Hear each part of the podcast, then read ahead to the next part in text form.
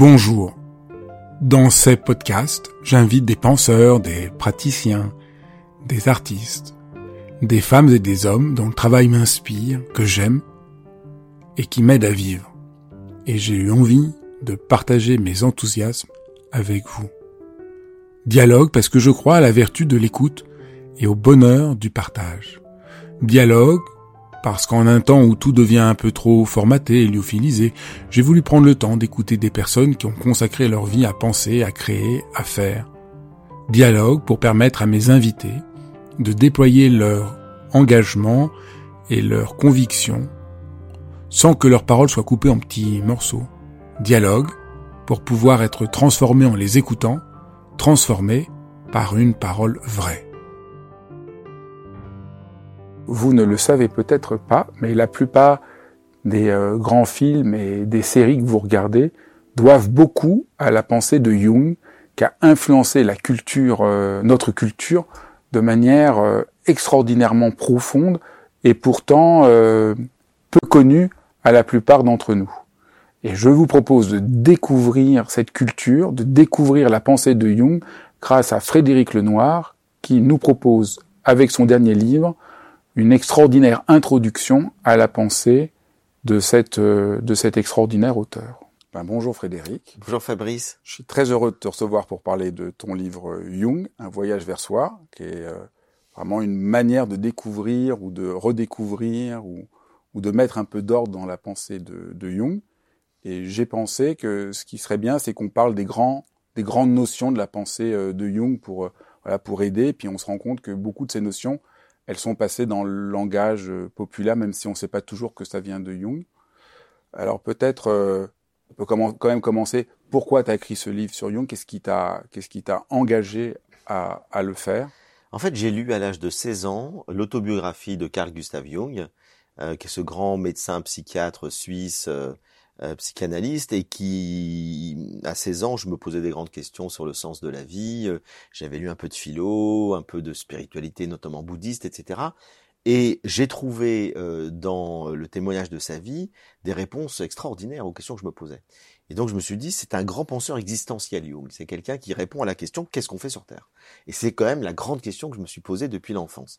Euh, alors il le fait à sa manière, euh, en tant que, que psychologue, euh, personne qui réfléchit sur la psyché humaine.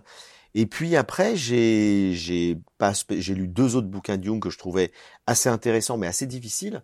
Et puis euh, progressivement, je me suis rendu compte que au fond, Jung avait, comme tu l'as dit très bien, irrigué toute la culture contemporaine dans plein de domaines. Il a inventé quantité de notions euh, qu'on utilise sans savoir que c'est lui et que je me suis rendu compte que peu de gens l'avaient vraiment lu. Et du coup, je me suis dit, ben, je vais faire un peu ce que j'ai fait avec Spinoza, c'est-à-dire à essayer de rendre de, compréhensible, accessible, l'ensemble de la pensée de Jung pour un public qui en a entendu parler, mais qui ne sait pas exactement, au fond, quelle est la cohérence, la vision d'ensemble de sa pensée, et, et d'essayer de la rendre accessible, parce que le problème de Jung, c'est qu'il est très difficile à lire. Un peu comme Spinoza, mais pour une autre raison. Spinoza est difficile à lire parce qu'il écrit euh, de manière un peu géométrique, donc le langage, puis ce sont des concepts du XVIIe siècle, etc., euh, assez hermétiques. Euh, Jung, c'est parce qu'il est confus, c'est-à-dire qu'il part dans tous les sens, il passe du coq à l'âne, donc dans un livre, il va commencer à parler d'un sujet général, et puis il va parler des rêves d'un patient euh, qui illustre ce sujet, et puis à propos des rêves du patient, il va parler euh, d'un symbole de la mythologie grecque, et il va partir pendant 50 pages sur ce symbole, etc. C'est un érudit, tout sache tout, il s'intéresse absolument à tout, et du coup, sa pensée, quand on la lit euh, comme ça, bouquin par bouquin, on se dit mais où est-ce qu'il va? Et donc j'ai cherché un peu à remettre de l'ordre à l'intérieur de tout ça, parce que moi j'aime bien que les choses soient très rigoureuses, et il y a une pensée extrêmement profonde. Je pense c'est un visionnaire, il a inventé quantité de choses, mais il faut mettre de la rigueur et un peu de la logique euh, dans cette pensée foisonnante et intuitive. Alors peut-être on peut commencer par la notion de, de libido. Euh, parce que ça permet de voir un peu la distinction avec Freud. Oui. Et euh, alors peut-être que tu voilà, est-ce qu'on peut Ben Freud, on sait que il a inventé la notion de libido, qui est un peu la notion fondamentalement d'élan vital, de, puissance de vie. Sauf que Freud le réduit à la sexualité. C'est-à-dire pour lui, euh, euh, notre élan vital, il est essentiellement euh, produit par le désir sexuel. Et là-dessus, Jung ne sera pas d'accord. C'est-à-dire qu'il va dire oui, le désir sexuel est très important, il est très puissant, mais il n'y a pas que ça dans l'élan vital. Dans la puissance de vie, euh, il n'y a pas que la sexualité. Et notamment, il y a le besoin de sens. Il y a la spiritualité, on pourrait dire au sens profond. C'est un des moteurs de l'être humain. C'est une des choses qui le motive, qui le mobilise, qui, qui est une aspiration les plus profondes de son être. Et là, il y a un point de rupture très profond avec Freud, parce que Freud nous dit la spiritualité, c'est une quête illusoire, qui est liée à la peur de la mort, au désemparement, c'est-à-dire euh, la panique devant euh, l'incertitude de la vie, etc. Donc le besoin de sens est un besoin illusoire, névrotique ou psychotique. Alors que Jung nous dit non, le besoin de sens, il est fondamentalement ancré dans l'être humain comme quelque chose de positif. Et il nous dit, les gens les plus heureux, les gens qui s'épanouissent le plus en tant qu'être humain, sont souvent des croyants, sont souvent des gens qui adhèrent, qui donnent du sens profond à leur vie et qui adhèrent à des valeurs euh, euh, qui sont souvent inspirées de grands courants de spiritualité. Donc, euh, et là, il y a un point de divergence fondamental qui va amener d'ailleurs Jung à s'intéresser beaucoup aux religions, à la spiritualité, alors qu'il avait quitté la religion. C'est-à-dire que Jung a été élevé par un père qui était pasteur. Euh, il était dans un milieu assez clérical par le, ce côté protestant. Euh, il avait des grands-parents, un grand-père pasteur, etc. Il avait euh, euh, six oncles qui étaient pasteurs, donc c'était étouffant. Et il nous dit à l'âge de 12 ans, pour moi, euh, l'Église, c'est la mort. C'est quand même une phrase extrêmement violente. Euh, mais il va redécouvrir à 40 ans, donc au moment où il, commence à, à, connaître Freud et puis à progresser dans sa, sa connaissance de, la psyché humaine, il va nous dire au fond, euh, au-delà des religions institutionnelles, etc., qui peuvent effectivement être dans un discours mortifère ou ou dominer les gens euh, pour des raisons de pouvoir, etc. Et tout, au-delà de ça, il y a dans la psyché humaine une fonction religieuse. C'est-à-dire qu'il y a en nous cette, ce désir, cette quête euh, de, de, se réaliser en tant qu'être humain, de grandir en conscience et d'accomplir ce que les hindous appellent le soi. Et là, il va emprunter une terminologie euh, à la philosophie hindoue pour essayer d'expliquer euh, cette spiritualité inhérente à, à l'être humain. Et il va aussi s'inspirer du grand théologien et philosophe allemand Rudolf Otto, qui va nous, nous parler du lumineux, le lumineux, c'est l'expérience que chacun peut faire de quelque chose qui le bouleverse, la beauté du monde, une forme de rencontre avec l'absolu qu'on ne nomme pas. Et euh, Jung va nous dire, au fond, nous avons tous cette capacité de rencontrer le lumineux, c'est-à-dire d'être bouleversé par une émotion, un sentiment qui nous pousse à, je dirais, contempler le mystère du monde. Et c'est ce qu'il va appeler, au fond, l'origine de toutes les quêtes spirituelles et religieuses de l'humanité. Et donc il nous dit, ce n'est pas que la peur qui est à l'origine de la religion. C'est aussi l'amour. Et ça, ça change tout. Et donc, on voit une des plus grandes différences entre Freud et Jung à travers cette question de la spiritualité. Alors peut-être on peut juste rappeler que donc Jung on quitte, comme tu l'as dit, euh, l'Église assez tôt, voit que c'est plutôt formel et qu'il n'y a pas de vraie spiritualité.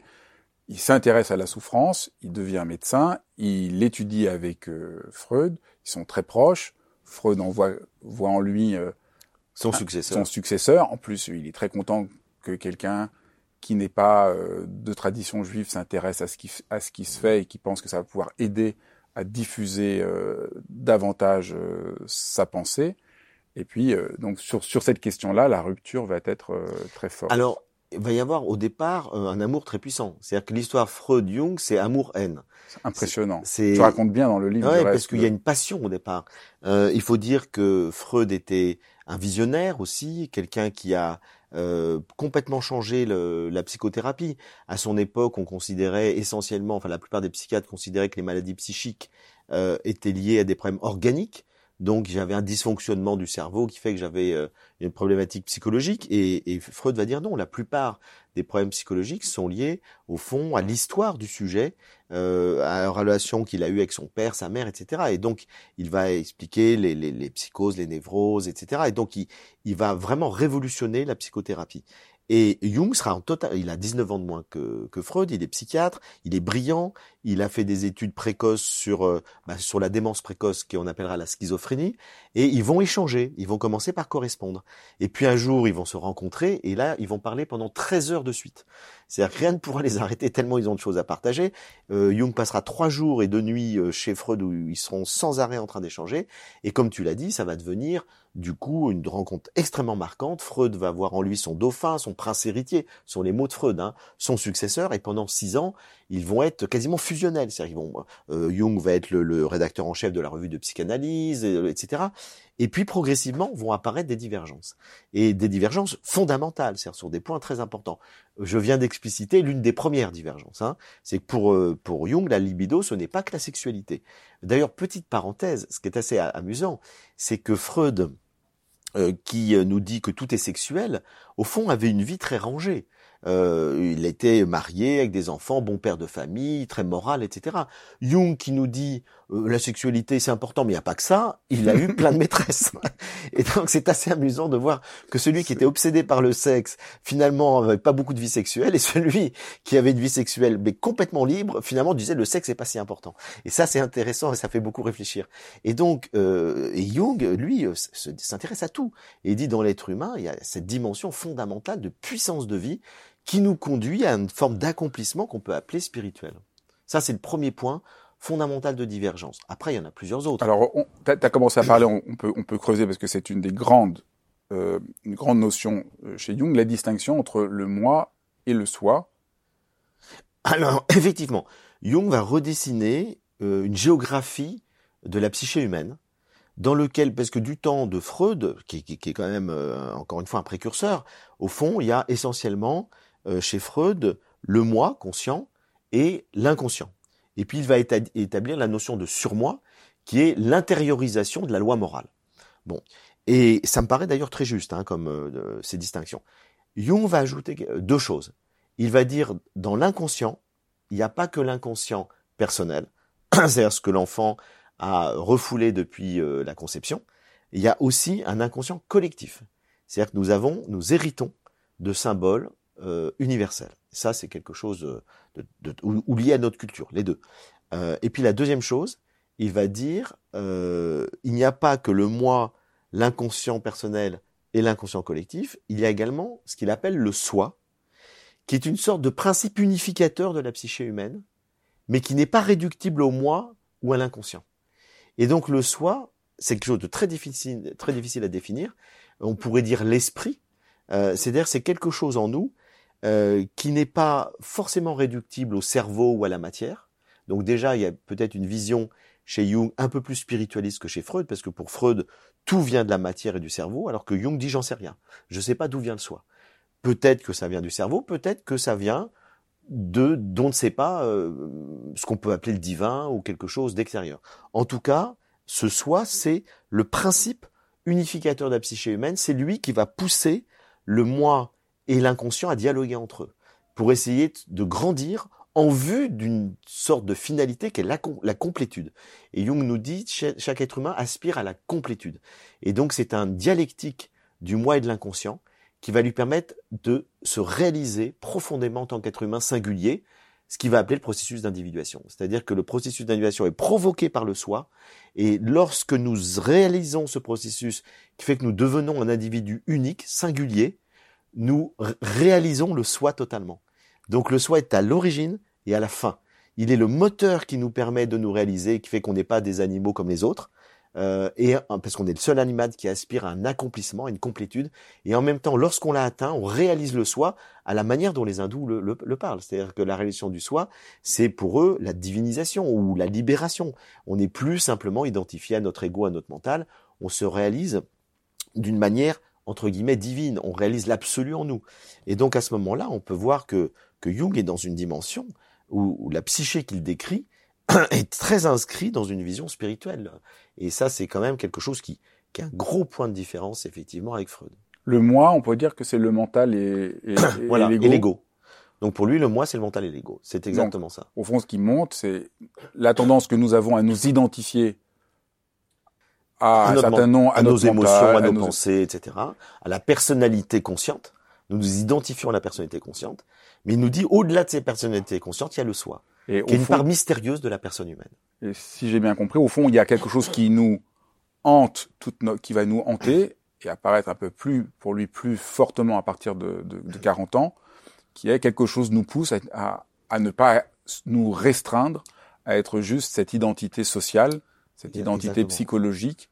Et c'est ça, on peut dire, c'est ça un peu le soi en nous qui nous, qui nous. Donc euh, Jung nous dit, nous, nous allons effectivement euh, dans la première partie de notre vie euh, nous identifier à ce qu'on appelle l'ego, le mental, c'est-à-dire notre moi conscient. Et euh, notre personnalité va s'épanouir à travers des réalisations euh, familiales, sociales. Euh, notre but de l'existence, c'est essentiellement, finalement, de satisfaire nos besoins fondamentaux de reconnaissance sociale, affectif, etc.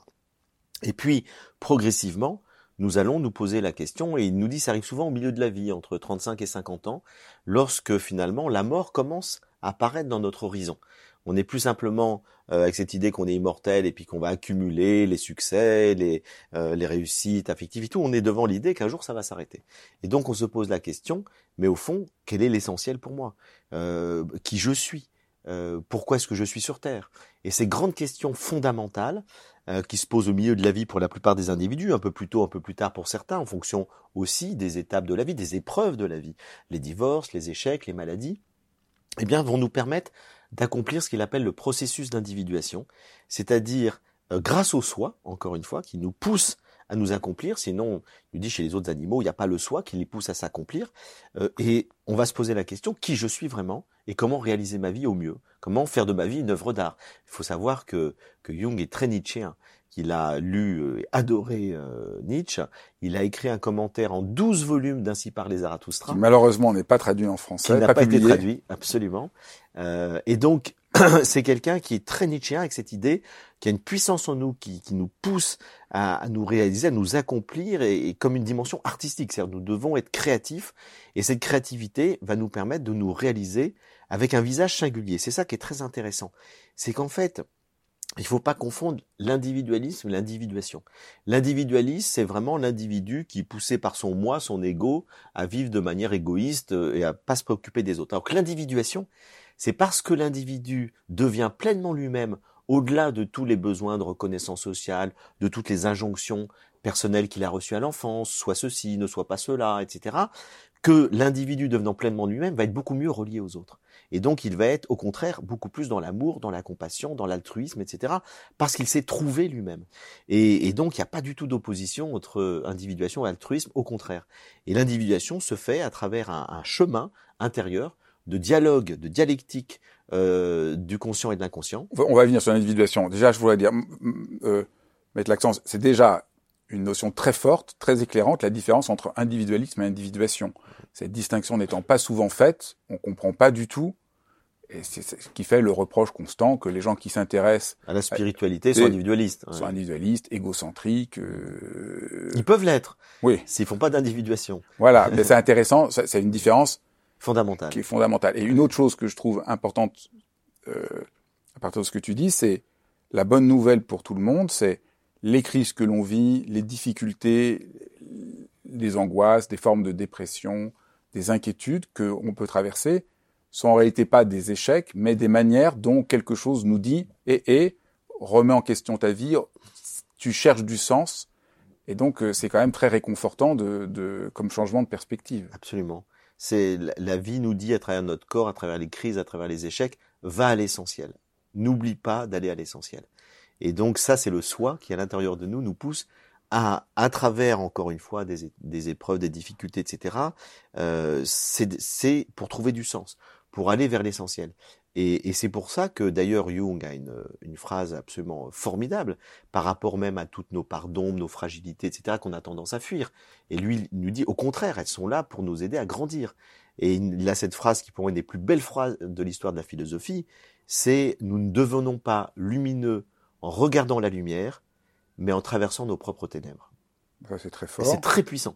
C'est-à-dire qu'au fond, on ne devient pas lumineux parce que simplement euh, on veut grandir dans suivre un idéal, etc. Mais on va devenir lumineux parce qu'on va rencontrer à l'intérieur de soi-même toutes nos fragilités, toutes nos peurs, toutes nos violences, tout ce qui en nous euh, est, est, refoulé. Et donc, il ne faut pas le garder refoulé, il faut le transfigurer. Et c'est pour ça que le cœur de la pensée jungienne, c'est une forme d'alchimie. Euh, c'est euh, une transformation. C'est euh, on passe du plomb en or. On transforme le plomb de tout ce qui est lourd, pesant, dépressif, vulnérable chez nous en or de joie, lumière, etc. C'est un processus alchimique. C'est une alchimie de l'être au fond, le processus d'individuation. Et Jung s'est inspiré de l'alchimie médiévale et de la Renaissance. Il a étudié pendant dix ans l'alchimie, et il a dit, au fond, l'alchimie, ce n'est qu'une préfiguration de, ou, une, un symbole euh, de ce qu'est la véritable alchimie, donc la transformation euh, du, la transmutation, cherchez le mot, la transmutation du plomb en or, ce n'est qu'une vision symbolique dans la matière de ce que chaque être humain peut faire à travers le processus d'individuation, qui est une transmutation de tout ce qui est ténébreux, douloureux, euh, souffrant en nous, en joie, amour, lumière. Et donc c'est ça qui est, qui est, passionnant chez, chez Jung, c'est vraiment tout un chemin de vie dans lequel tout est intégré. Il ne s'agit pas de laisser quelque chose de côté. C'est évident, ça a eu beaucoup d'impact pour ceux qui s'intéressaient euh, au bouddhisme tibétain, parce que là, la notion de transmutation, tout, tout au fond, tout, le bouddhisme tibétain, l'alchimie des émotions, tout le bouddhisme tibétain qui essaye de dire, euh, on voit bien dans ceux qui ont déjà vu euh, des images de peintures tibétaines, c'est vraiment, il y a des visages terrifiants, il y a des choses, tout ce qu'on a tendance nous à rejeter. Du reste, les premiers, les premiers chrétiens missionnaires qui sont allés, on dit oh mais pourquoi il y a des démons partout? Et en fait, euh, la lecture de Jung permet de comprendre dans le langage un peu plus occidental que tous ces visages qui ressemblent à des démons qui sont intenses sont au contraire une manière de faire la paix avec l'ombre, avec pour pouvoir justement euh, advenir plus proprement à soi. Et ça permet de parler de l'ombre, donc que, tu as mentionné, qui est un grand concept euh, jungien. Mais je vais d'abord, avant de parler de l'ombre, je vais rebondir sur ce que tu viens de dire il faut savoir que Jung connaissait très bien le bouddhisme tibétain. Euh, il connaissait l'alchimie, il s'intéressait à tout. C'est un érudit exceptionnel. Et donc il a, il avait fait la préface euh, de deux livres très importants euh, d'Evans Vance, qui est un grand tibétologue, euh, le livre de le livre de la vie, le livre des morts tibétains, euh, et puis le livre de la grande libération. Et donc finalement, il s'est beaucoup intéressé au bouddhisme tibétain. Donc je serais pas étonné qu'il en ait été aussi un peu inspiré. Ah bah c'est clair. Et, et il peignait des mandalas. Et donc Jung a découvert les mandalas tibétains euh, et il s'est rendu compte à quel point c'était des dessins qui symbolisaient la psyché humaine et, sa quête d'individuation. Et donc Jung a peint pendant 20 ans des mandalas. Et dans le livre rouge, le fameux livre rouge, euh, qui est ce livre où il a, il a calligraphié toutes ses idées, ses visions intérieures et tout, il, il, peint de nombreuses peintures et certains mandalas. J'en ai mis des photos dans mon livre hein, parce que c'est quelque chose d'exceptionnel. C'est-à-dire qu'il y a un lien très fort effectivement entre la pensée jungienne et le bouddhisme tibétain. C'est clair, moi, quand j'ai, quand j'ai essayé de parler de ces notions-là que j'avais reçues par les maîtres tibétains, évidemment, quand, et quand j'ai écrit mon livre sur les cinq portes, qui sont au fond les cinq portes du mandala, euh, relire Jung et voir euh, comment il parle de ça, cette alchimie, c'est, c'est, vraiment, euh, c'est très impressionnant que quelqu'un ancré dans la pensée occidentale s'ouvre à la pensée orientale. orientale et à cet aspect-là, qui est au fond peu connu, parce que pour nous, la pensée orientale, c'est plus le renoncement, c'est plus le, disons voilà, on a l'idée, c'est le renoncement, le lâcher prise, mais on oublie tout à fait cette tradition centrale qui est pas du tout dans l'idée juste du renoncement, mais plutôt rencontrer l'ombre, transformer les difficultés, tout à fait. épouser ce qu'on voudrait rejeter. Alors c'est effectivement euh, cette idée centrale que dans le processus d'individuation, le plus important c'est la traversée de l'ombre. Et donc il dit nous nous nous n'aurons surmonté euh, l'enfer de nos passions que lorsque nous, nous, nous, nous ne pourrons surmonter l'enfer de nos passions que lorsque nous aurons traversé. C'est-à-dire qu'il ne faut pas refouler, il faut traverser. Euh, faut, il faut mettre de la conscience. Il faut mettre de l'inconscience sur tout ce qui est inconscient en nous. Et donc la traversée de l'ombre, euh, c'est très important et ça nous renvoie euh, à une notion qui, pour moi, le sommet de toute la pensée jungienne, c'est l'intégration des polarités, l'intégration des contraires. Nous avons tendance à opposer les choses, à être dans une dualité. Il y a le bonheur qui s'oppose au malheur il y a la vie qui s'oppose à la mort. Il y a, les émotions positives et les émotions, négatives, qui me, tape sur les nerfs. On, oppose tout ça. Et il nous dit, mais non, ce sont des polarités qui ont besoin l'une de l'autre. Comme le yin et le yang dans la pensée chinoise. Petite précision, Jung était passionné par le taoïsme. Il a écrit des livres sur la pensée taoïste. Et donc, il nous dit, nous avons besoin des polarités. Et donc, euh, le, le, la conscience du bonheur ne peut pas exister si on n'a pas vécu le malheur. C'est uniquement parce qu'on a été malheureux qu'on peut dire je suis heureux. Si on n'a aucune conscience du malheur, on n'aura aucune conscience du bonheur. La conscience du bien ne peut pas exister sans l'expérience du mal. C'est parce qu'on voit le mal qu'on peut comprendre le bien et vouloir le bien, finalement. La conscience du prix de la vie ne pourrait pas exister s'il n'y avait pas la mort. C'est parce qu'on sait qu'on va mourir qu'on a conscience de l'importance de la vie et que du coup on la vit autrement. Euh, et etc. C'est parce qu'il y a la nuit que la lumière nous apparaît euh, aussi merveilleuse. Et donc il nous dit, euh, il faut intégrer les polarités. Il faut intégrer le bien, le mal, et ne pas les opposer. Et donc ce, dialogue des polarités, c'est au cœur de la pensée euh, jungienne, et pour moi c'est une des, des, pensées les plus euh, profondes et justes de, l'existence. Quand j'ai compris ça, ça a changé ma vie. Je ne cherche pas à éradiquer le mal, je cherche à le convertir. Euh, je cherche pas à fuir euh, l'obscurité, je cherche à, à, à, le vivre comme une expérience qui me permet de aussi mieux apprécier la lumière, etc. Et du coup, ça permet de vivre tout à fait autrement, où on n'est plus dans la dualité, dans le manichéisme euh, et dans le refoulement. Euh, les gens qui veulent éradiquer le mal, tuer l'ego, je pense qu'ils s'égarent complètement. Il faut aimer l'ego, mais savoir le lâcher. Euh, et donc là-dessus, il y a toute une éducation, je dirais, à la vie que, que Jung nous aide à faire à travers cette compréhension qu'il n'y a rien à rejeter, il n'y a rien à refouler, il faut intégrer les polarités. Alors, on a vu beaucoup la dimension spirituelle qui anime cela. C'est intéressant de rappeler aussi qu'il est thérapeute et que d'un point de vue thérapeutique, si on veut essayer euh, de transformer nos angoisses, nos peurs, nos difficultés, c'est surtout pas en essayant d'être positif qu'on va réussir à le faire. C'est en essayant de regarder, de traverser, de transformer ce qui est difficile mmh. pour nous. Je trouve aussi c'est important de montrer le côté très concret, très concret aussi. Ah, mais tout à fait. Et, donc, si on a des angoisses, faut faut les traverser faut pas les refouler ou se dire je vais faire uniquement de la pensée positive, etc. Il y a les deux. Hein.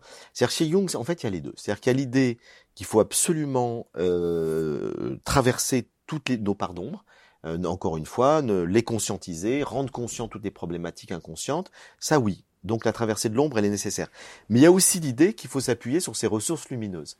Euh, c'est-à-dire, il y a aussi l'idée que le soi, c'est quand même le moteur de tout, et que euh, c'est parce qu'on a aussi cette puissance spirituelle en nous, cette énergie vitale, hein, pour reprendre quelque chose de Bergson, de Spinoza, cette puissance d'être, qu'il faut s'appuyer dessus pour traverser nos ombres. Et donc, on pourrait dire aussi, d'une certaine manière, que Jung est le père euh, du développement personnel et de, la, psychologie positive, dans le sens précis où il nous dit la psychothérapie n'est pas là que pour nous aider à guérir de toutes les souffrances du passé, elle est là aussi pour nous aider à nous accomplir, à nous développer, à grandir en tant qu'être humain. Et le processus d'individuation sera un processus de croissance. Donc on peut dire que tous les grands mouvements dans les États-Unis, aux États-Unis, aux États-Unis des années 60-70, qui ont donné naissance à la psychologie positive et au développement personnel, se sont inspirés de Jung. Euh, contrairement à Freud qui nous dit on est uniquement là pour euh, guérir des, blessures de papa-maman. Euh, Jung nous dit c'est bien, mais il n'y a pas que ça. Et donc le travail psychologique, la psychothérapie, c'est aussi un outil de croissance spirituelle. Ça, c'est quelque chose de tout à fait nouveau que, que, Jung va introduire et qui va avoir effectivement un succès colossal, même si après, ça peut être déformé, caricaturé, vécu de manière simpliste, comme tu l'as dit, où on veut pas voir le négatif, on veut voir que le positif. Donc voilà, donc euh, Jung là-dessus nous dit, euh, il est très important de visiter ces parts d'ombre. Et puis il y a quelque chose d'autre dans le processus d'individuation, c'est la réconciliation du féminin et du masculin à l'intérieur de nous c'est que Freud avait déjà évoqué l'idée d'une d'une sorte de bisexualité psychique, mais Jung va beaucoup plus loin. Il nous dit au fond, il y a dans tout euh, homme euh, une part féminine qu'il appelle l'anima, il y a dans toute femme une part masculine qu'il appelle l'animus. Et il dit faut l'intégrer. C'est-à-dire qu'il ne faut pas le refouler. Un garçon qui a des sensibilités féminines, euh, qui a plus envie de jouer à la poupée qu'au petit soldat, bah, c'est sa part féminine qui doit s'exprimer. Elle ne doit pas être refoulée par l'éducation. Or, il vivait à une époque où les petits garçons ne devaient pas pleurer, ne devaient pas accueillir leurs émotions, devaient être euh, des petits garçons, des petits soldats, et les filles devaient être sensibles, émotives, etc. Donc il dit non, faut sortir de ça. Donc bien avant euh, la théorie des genres, etc., il nous dit, au fond, il y a du féminin, du masculin chez chacun d'entre nous, à des degrés divers. Il faut le reconnaître et l'assumer, le vivre. Et donc là, c'est quelque chose aussi qui est, qui est, tout à fait euh, révolutionnaire. Autre point très important, la persona. Euh, Jung nous dit au C'était ma question suivante, c'est bien. Eh ben voilà. non, mais je me dis tant qu'on est, sur le processus d'individuation, euh, allons jusqu'au bout. Euh, il nous dit au fond, la persona, c'est quoi? C'est le masque grec qu'utilisaient les acteurs pour qu'on reconnaisse leur caractère. Et donc l'acteur, euh, euh, par exemple, colérique, il avait un gros masque qu'on voyait en colère, et comme ça, le public à 50 mètres pouvait voir qu'il était en colère. Et donc la persona, c'est l'image sociale que nous donnons de nous. Euh, un médecin doit avoir une persona où les gens ont le sentiment euh, qu'il est compétent. Parce que si un médecin a une persona où on dit il doute, il sait pas trop, c'est pas rassurant. Un gendarme doit avoir l'air autoritaire. Euh, si un gendarme dit bonjour monsieur, excusez-moi de vous déranger, je suis désolé, j'espère que je vous dérange pas. Est-ce que éventuellement vous avez vos papiers? Bon, ça va pas. Il faut qu'il dise vos papiers. Donc il y a quelque chose qui, on a toujours une persona liée à notre métier, à notre fonction sociale. Mais il nous dit le drame, c'est que les gens finissent par s'identifier à leur persona. Là, on rejoint le problème de l'ego. Et donc, euh, il s'agit de distinguer euh, l'image sociale qu'on doit donner dans son métier de ce que nous sommes réellement. Et donc, il ne s'agit pas de ramener la persona à la maison et avec ses enfants de se comporter comme si on se comportait avec ses patients, avec ses clients, avec etc. Et donc là-dessus, il nous dit, faut savoir se détacher de sa persona. Comme on dirait, faut savoir lâcher l'ego finalement. Et, et, ça, c'est un point très important. Euh, donc, on voit que dans le processus d'individuation, il y a quitter la persona, il y a traverser l'ombre, il y a réunir les polarités et les contraires, intégrer l'animus et l'anima. Donc voilà les grandes clés de ce qui permettra à chaque individu de devenir qui il est, c'est-à-dire de laisser émerger sa singularité, son visage propre, au-delà de toutes les injonctions qu'il a reçues de l'enfance, soit comme ci, soit comme ça, tu vaux rien, tu vaux ci, tu vaux pas ça, et, tous ces, ces messages inconscients, il faut s'en libérer. Et puis par ailleurs, il faut trouver sa voie personnelle, au-delà aussi de, de, tout ce que le social nous a euh, conduit à faire, de tout ce que nous avons fait des rencontres qui nous ont conduit peut-être à faire tel métier, etc. Mais c'est peut-être pas du tout ce pourquoi on est fait. Notre sexualité, quelle est-elle? Et donc c'est toute cette interrogation qui nous amène à avoir pour être un individu singulier qui va s'accomplir et se réaliser en tant qu'individu. Et parce qu'il sera accompli, réalisé en tant qu'individu, il sera parfaitement bien avec les autres. Et du coup, il apportera quelque chose aux autres. Il sera, comme nous le dit euh, Spinoza, qui avait, euh, il n'a pas lu Spinoza, Jung. D'ailleurs, c'est une chose euh, étonnante parce qu'ils ont beaucoup de points communs. Et Spinoza nous disait la même chose. Rien n'est plus utile au bien commun que l'utile propre. C'est-à-dire, c'est parce qu'un individu est pleinement lui-même qui va et qui s'accomplit dans la joie qu'il va être utile à la société. Donc, on a la même idée c'est la transformation des consciences individuelles qui produira la transformation du monde. Donc là, on a vu le processus d'individuation, dont tu montres toute la, complexité. Tu restes, tu racontes très bien dans le livre que tu as eu un peu de mal à savoir comment le présenter jusqu'à ce que tu comprennes qu'il faut faire, faut être un peu jungien, il faut faire une, sorte, mandala, de, une sorte de mandala et tu, tu dessines un mandala pour montrer comment on articule tout ça ensemble, la libido, le moi, le soi, euh, pour réussir à comprendre le processus d'individuation on n'a pas encore parlé de l'inconscient collectif et comment ça s'articule avec ce qu'on a dit jusqu'à présent. Et oui, parce que j'ai dit que dans la nouvelle géographie de la psyché, euh, il y avait à la fois l'inconscient personnel, le moi, le soi, mais aussi l'inconscient collectif. Et l'inconscient collectif, c'est aussi un point de divergence avec Freud. Euh, et donc, euh, Jung va s'apercevoir par l'expérience, parce que Jung, c'est quelqu'un de très pragmatique. C'est quelqu'un qui, c'est en observant les choses, en lui-même, il n'arrêtait pas de s'observer, de noter ses rêves, etc. Mais aussi, euh, il avait beaucoup de patients, beaucoup plus que Freud, parce qu'il dirigeait une clinique psychiatrique dans laquelle il y avait des, centaines de patients, voire des milliers. Il, il, Jung dit qu'il a étudié 80 000 rêves de patients, donc c'est quand même, on voit le nombre de patients qu'il a pu avoir. Et donc, du coup, il avait un champ d'observation extrêmement important qui lui a permis de se rendre compte que dans les rêves, par exemple, de ses patients et dans les siens, il y avait des symboles qui étaient, qui appartenaient à l'histoire, à la mythologie, et des fois qu'on ne pouvait pas connaître à travers notre histoire personnelle. Il a vu, c'est très célèbre, il a publié un livre sur un patient qui rêvait d'un symbole religieux du monde antique, du culte de Mitra, euh, et ce thème-là était complètement illettré, etc., n'avait pu avoir aucun accès possible à cette connaissance symbolique, d'autant plus qu'on ne le savait pas à l'époque, c'est un ouvrage publié plus tard qui a découvert euh, ce, rituel ou ce symbole du, culte de Mitra. Donc il dit, mais comment cet homme euh, un culte peut avoir connaissance d'un symbole euh, qui, n'a pas pu lire, découvrir, etc. Et donc il s'est dit, nous héritons en fait euh, de mémoire et de symboles euh, liés à notre culture, à notre héritage, et des fois sur des millénaires. Et puis, à l'intérieur de ces symboles, il y en a certains qui sont universels, parce qu'il a vu qu'il y avait des gens, quelle que soit la culture, qui vont rêver des mêmes symboles. Et donc, il va appeler ces symboles universels des archétypes. Euh, la notion est rentrée évidemment complètement dans le, la pensée moderne, et ça va très loin, parce qu'il nous dit les archétypes, à la base, sont comme des énergies. Et puis, c'est un cadre vide, c'est une énergie, et en s'incarnant dans une culture donnée, ça va donner une forme particulière au symbole. Prenons l'exemple. Il dit Dieu est un archétype.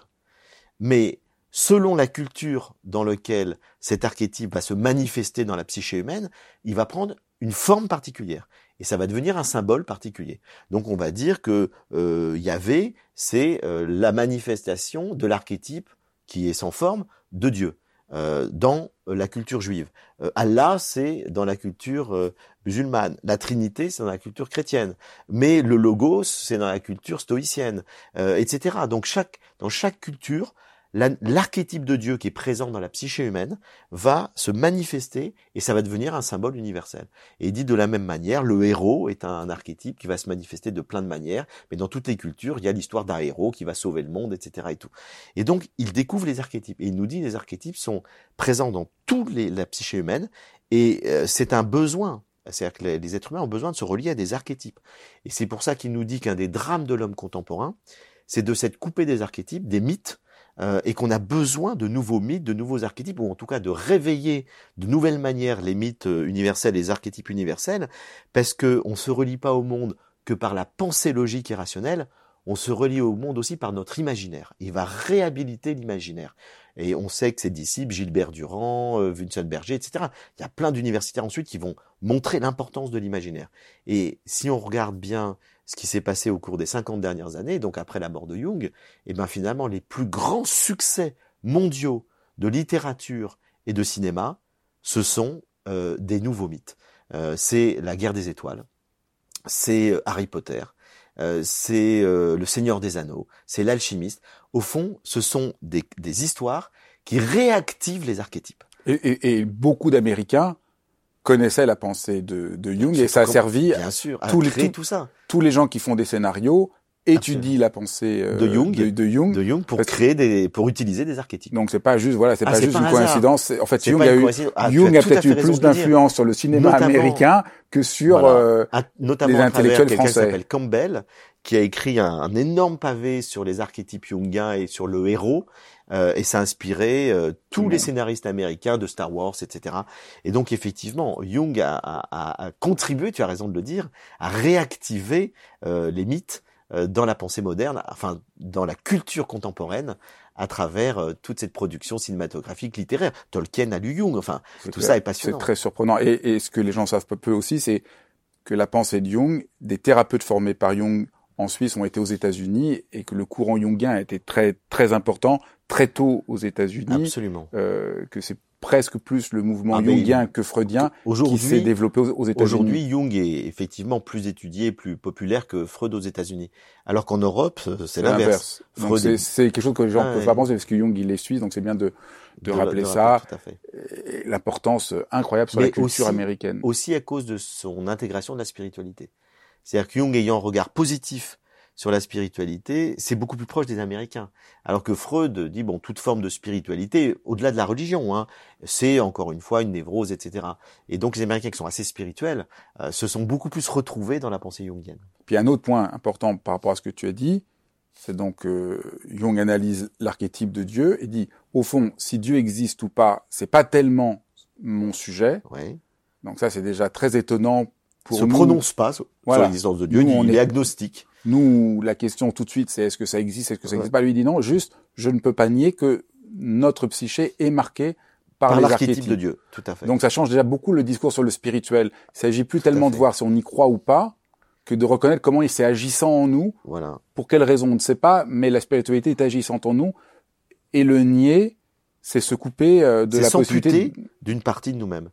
Mais tu as tout à fait, c'est très bien résumé. C'est-à-dire qu'il ne dit pas, il se prononce pas pour savoir si Dieu existe ou pas. Il dit simplement, je constate qu'il y a l'archétype de Dieu en nous. Voilà. Et que ça fait partie euh, du, fonctionnement de la psyché humaine. Alors après, il n'en dit pas, dit la cause. Est-ce que c'est parce que Dieu existe qu'on a ça en nous, ou est-ce que c'est parce que l'être humain depuis longtemps a besoin de croire en un être supérieur et que ça s'est inscrit comme un archétype? Ça, il n'en donne pas l'explication ultime. Mais il a raison. On peut pas le savoir. Et donc là, on voit à nouveau qu'il agit d'abord presque plus comme médecin. Oui que comme euh, théologien ou même philosophe. Donc ça, c'est aussi une figure très étrange dans la pensée au XXe siècle, de quelqu'un créer une pensée aussi complexe, euh, qui renouvelle, mais qui est fondée sur l'expérience, mais qui est fondée sur l'expérience, et, l'expérience médicale de l'observation de la psyché humaine. il, il, ne cesse de dire ça. Il dit je ne suis pas un philosophe, je ne suis pas un théologien, je suis simplement quelqu'un qui observe. Euh, et à partir de, de faits, il dit je m'intéresse qu'aux faits. Il essaie de donner des interprétations, il essaie de comprendre, mais il part toujours d'une observation de la psyché de ces malades et de sa propre psyché. Et encore une fois, je le rappelle, c'est qu'un expérienceur, c'est-à-dire qu'il n'a pas arrêté de noter ses rêves, d'essayer de faire des rêves éveillés. Euh, il s'est passionné aussi euh, à travers notamment la notion d'inconscient collectif. Il s'est beaucoup intéressé euh, à l'aspect transgénérationnel. Et on peut dire que c'est le père, finalement, de toutes les thérapies transgénérationnelles. C'est le premier à nous dire, souvent, nous avons des névroses dont nous héritons. Et il y a nos ancêtres ont eu une série de problématiques. Nous sommes là pour résoudre cette problématique qu'ils n'ont pas résolu avant nous. Et comme on voit aujourd'hui à quel point il y a des thérapies qui sont développées extrêmement efficaces, qui montrent qu'il y a des secrets de famille, il y a des actes d'inceste qui se reproduisent, etc. Tant que quelqu'un n'a pas rendu tout ça conscient, ça continuera. Et donc là-dessus, c'était aussi un visionnaire sur les thérapies familiales. Alors peut-être on finit sur une des notions peut-être les plus, les plus connues, euh, la synchronicité. Alors ça, effectivement, la synchronicité, on utilise ce mot euh, couramment, sans savoir que c'est Jung qui l'a inventé. Euh, à partir de quelque chose dont on a tous fait l'expérience plus ou moins. C'est-à-dire qu'il y a des fois des événements assez étranges, des coïncidences. On dit il y a des troublantes coïncidences. Je pense à un ami que j'ai pas vu depuis 20 ans, cinq minutes après il me téléphone. Comment j'ai pu avoir cette pensée euh, Donc c'est une correspondance entre un événement psychique, je pense à lui, et un événement physique, le téléphone sonne. Euh, Jung nous raconte l'histoire qu'un jour il était euh, dans son cabinet de thérapie, il y a une femme qui raconte un rêve dans lequel elle rêve d'un scarabée doré. Au même moment où elle dit ça, il y a un scarabée doré qui rentre par la fenêtre qui était ouverte, qui se pose sur le bureau. Euh, donc il nous dit, c'est extrêmement troublant, coïncidence entre un événement psychique et un événement physique. Et qui avait un sens très important parce que le scarabée, euh, en plus, c'est la nécessité de la transformation, de la transmutation, et donc il y avait un message qui apparaissait pour la pour le patient. Fait. Et, et, et, puis euh, oui, par ailleurs, Jung s'intéressait au yiking, par exemple, qui est ce mode de, divination chinoise, et se disait, mais comment que ça se fait que lorsque on jette, alors lui il le faisait avec des baguettes, on peut le faire avec des pièces de monnaie, que on fait un tirage, on pose une question, on va jeter des pièces, et puis euh, on va s'apercevoir que la réponse, l'hexagramme, va correspondre exactement à la question qu'on a posée. Et donc il dit, mais alors que c'est le hasard qui aurait dû faire que les pièces tombent sur pile ou sur face, etc. Et donc il dit, au fond, il y a des correspondances mystérieuses euh, entre des événements psychiques, des événements physiques qui ont du sens. Comme tu l'as dit, ça a du sens. Et donc il nous dit, ce sont des événements, les synchronicités, reliés entre elles non pas par une causalité physique, mais par du sens. Mais comment ça peut se produire? Qu'est-ce qui fait qu'il y a cette corrélation? C'est inexplicable selon le paradigme de la science de son temps. Euh, c'était tout à fait inexplicable. Donc c'était absurde. On disait bah c'est donc on disait c'est le hasard. Mais un hasard qui se reproduit tellement que ça devient plus du hasard. Donc là du coup, il a beaucoup réfléchi à ça et il a réfléchi avec un, un des plus grands savants de son époque, qui est Wolfgang Pauli. Wolfgang Pauli, c'est un des fondateurs de la physique quantique. Et c'était un de ses patients. Parce que Wolfgang Pauli est zurichois, il faisait beaucoup de rêves, et donc Jung a noté plus de 1000 de ses rêves. Donc ils ont vraiment beaucoup travaillé ensemble, et pendant 25 ans, ils ont travaillé ensemble sur la notion de synchronicité. Et pourquoi? Parce que Pauli a fait une découverte fondamentale qui lui a valu le prix Nobel de physique en 1945, c'est qu'au fond, il y a une synchronicité euh, entre l'observateur et l'expérience. Et donc euh, Pauli a, a découvert avec d'autres physiciens de la physique quantique que l'observateur influençait par son regard et par son esprit les atomes, les photons, les protons, ce qu'ils observaient. Et que l'expérience, le résultat d'expérience n'était pas la même selon l'observateur. Donc c'est incroyable, c'est-à-dire que ça fait sauter toute la conception classique de la science. Euh, il y a une influence entre l'esprit et la matière. Comment expliquer cette influence, cette synchronicité? Entre un événement psychique et un événement physique. Et quand Jung a parlé des synchronicités à Pauli, il lui a dit, mais moi aussi, je travaille sur les synchronicités entre l'esprit et la matière. Et du coup, ils ont travaillé ensemble pendant 25 ans et ils ont élaboré une hypothèse qui s'appelle la psychophysique, euh, dans lequel euh, l'idée, c'est une hypothèse, hein, l'idée qui permettrait d'expliquer tous les phénomènes de synchronicité, mais également tous les phénomènes paranormaux, c'est-à-dire la voyance, la télépathie, les rêves prémonitoires, enfin un tas de choses qu'on n'explique absolument pas. Euh, c'est de dire qu'il existe dans le réel deux dimensions.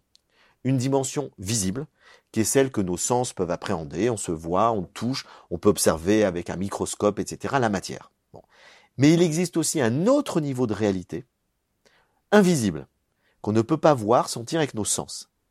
Cet autre niveau de réalité invisible, on n'y a accès que par l'intuition et l'inconscient, qui eux sont au-delà de l'espace et du temps.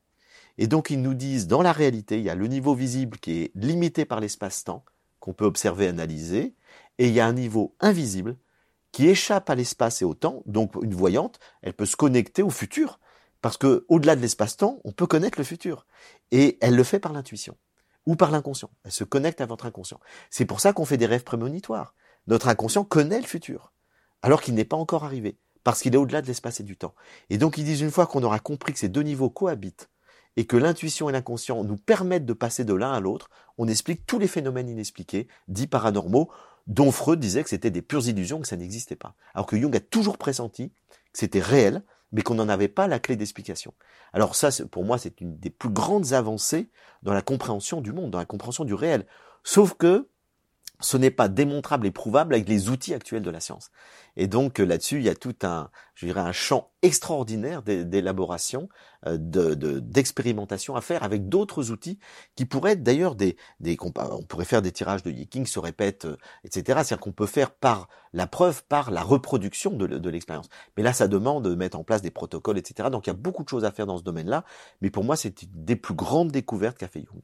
Et après, il y a un autre point aussi important de la synchronicité, c'est que qu'on ait l'explication ou pas, c'est important d'y faire attention parce que c'est une manière dont le soi est en train de nous parler et de nous dire quelque chose. Et donc les synchronicités, c'est une manière dont l'univers, ou si on veut le soi, ou si on veut une forme d'inconscient, on dit attention, là il y a quelque chose de signifiant qu'il faut que tu écoutes si tu veux advenir à toi-même. Absolument. Donc il y a encore à nouveau le côté très là, pas du tout euh, abstrait, mais très très concret. Vous voulez essayer d'aller mieux, faites attention aux synchronicités. Exactement. Et les synchronicités sont là pour nous donner du sens, pour nous expliquer quelque chose. Pour nous... bah, typiquement les rêves prémonitoires. Euh, il faut y faire attention. C'est-à-dire que notre inconscient nous dit quelque chose. Et dans toute synchronicité, il y a du sens. Tu as vécu des grandes synchronicités? Euh, J'ai vécu des synchronicités, euh, ben, ne serait-ce que parce que j'ai rencontré des fois des gens qui m'ont dit des choses sur l'avenir je me suis dit, euh, c'est quand même très étrange de pouvoir, ou sur mon passé, enfin des choses assez étranges. Euh, j'ai tiré le King, j'ai été très troublé par euh, la, la, convergence étonnante entre la question que je posais, etc. j'ai vécu synchronicité aussi, je donnais l'exemple de penser à des amis que j'ai pas eu depuis longtemps qui m'appellent, enfin des choses comme ça, oui j'en ai vécu. Et c'est vrai que tu as raison, c'est qu'à ce moment-là, il s'agit, il s'agit d'en faire quelque chose. C'est-à-dire qu'il ne s'agit pas seulement de dire ah ouais c'est magique quoi, même si ça l'est. Hein, c'est, il s'agit effectivement de comprendre, comme tu le dis, ce que l'univers ou notre soi veut nous dire à travers ça, parce qu'il y a quelque chose euh, à comprendre euh, qui nous permet de, d'aller au-delà de ce que notre moi conscient peut comprendre actuellement notre existence. Et c'est pour ça que Jung nous dit, euh, la vie, c'est faire dialoguer en permanence notre inconscient, notre conscient, notre soi, pour toujours plus progresser et donner du sens profond à notre existence et donc nous transformer. Eh ben, merci beaucoup. Là, vraiment, je pense bah, qu'on a fait, une joie on a fait avec toi. très très intensément euh, une sorte de panorama dans dans la pensée de de, de Jung. Et j'invite tout le monde à à lire ton livre qui va qui va voilà euh, les aider à rentrer dans cette euh, dans cette dans cette aventure puisque lire Jung c'est partir dans un, un, une aventure vers soi. C'est comme le dit très bien le sous-titre de ton livre, un voyage vers soi. Merci à toi. Merci d'avoir suivi cet épisode de dialogue si cela vous a plu, surtout, surtout, likez, mettez des commentaires, partagez et surtout par-dessus tout, abonnez-vous. C'est vraiment important pour le travail que je fais et pour euh, m'aider à le poursuivre et vous proposer d'autres extraordinaires rencontres. À très bientôt.